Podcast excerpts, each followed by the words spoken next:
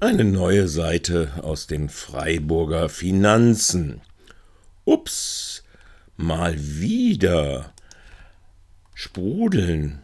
54 Millionen Euro zusätzlich in die Stadtkassen der Stadt Freiburg allein im Jahre 2021.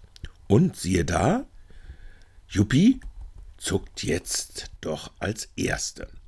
Erbitterst wurde in zwei Jahre 2021 um den Doppelhaushalt 21-22 gerungen.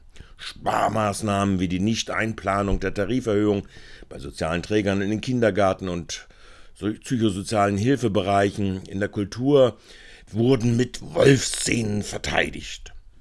Eine Prise genannte Arbeitsgruppe, natürlich nicht öffentlich, zur Ausgabenrestrukturierung wurde eingerichtet. Jetzt im März 2022 wieder einmal. Und von Altstadtrat der Linken Liste Michael Moos im April 2021 beim Verabschiedung des Haushalts auch trefflich prognostiziert steht fest, im Jahr 2021 wurden 54 Millionen 32 Millionen Einnahmen aus der Gewerbesteuer, 22 Millionen Euro aus dem kommunalen Finanzausgleich mehr eingenommen. Von nicht zum Land erstatt, nicht vom Land erstatteten Pandemiekosten, die waren zugesagt, nämlich in Höhe von 7,5 Millionen Euro, einmal ganz zu schweigen.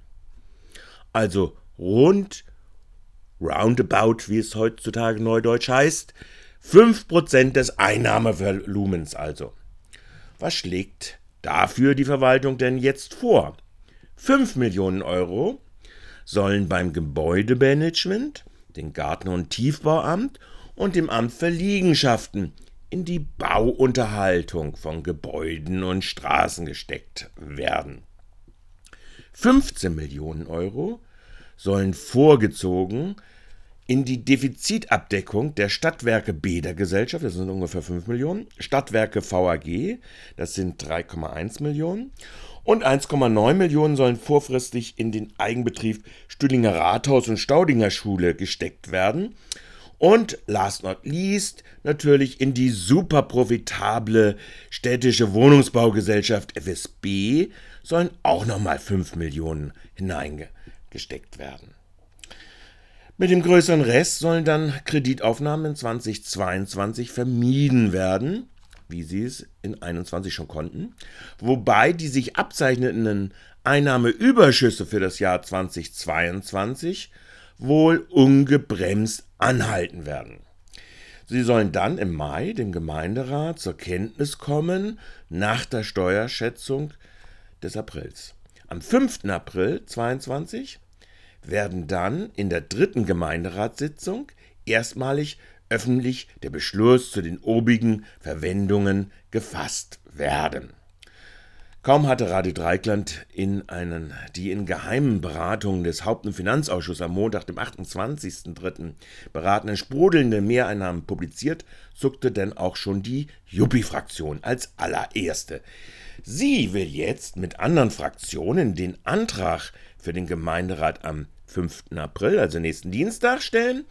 Die 2021 ausgebliebenen Anpassungen für die, äh, in der Tariferhöhung von 1,4 Prozent für das Jahr 2022 also die Mittel für die Tarifesteigerung von 1,4 Prozent ab April für den Bereich der Zuschussempfängerinnen, Verbände der Wohlfahrtspflege, freie Trägerinnen im Bereich der Migration, Trägerin der freien Jugendhilfe, Trägerin der Schulsozialarbeit übernommen werden.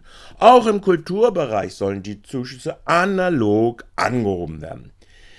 Dies hätte eine Mehrbelastung von rund 1,5 Millionen Euro für den aktuellen Haushalt zur Folge. So Zitat Ende der Presseerklärung von Juppie. Abgesehen davon, dass Juppie tatsachenwidrig die Mehreinnahmen vor allem auf die Werbesteuer zurückführt, die ausgebliebenen 1,4 Prozent des Vorjahres nicht, werden nicht nachgeholt nach diesem Plan. Aber ansonsten ist diese Initiative der Juppie-Fraktion durchaus lobenswert. Das meint euer Michael.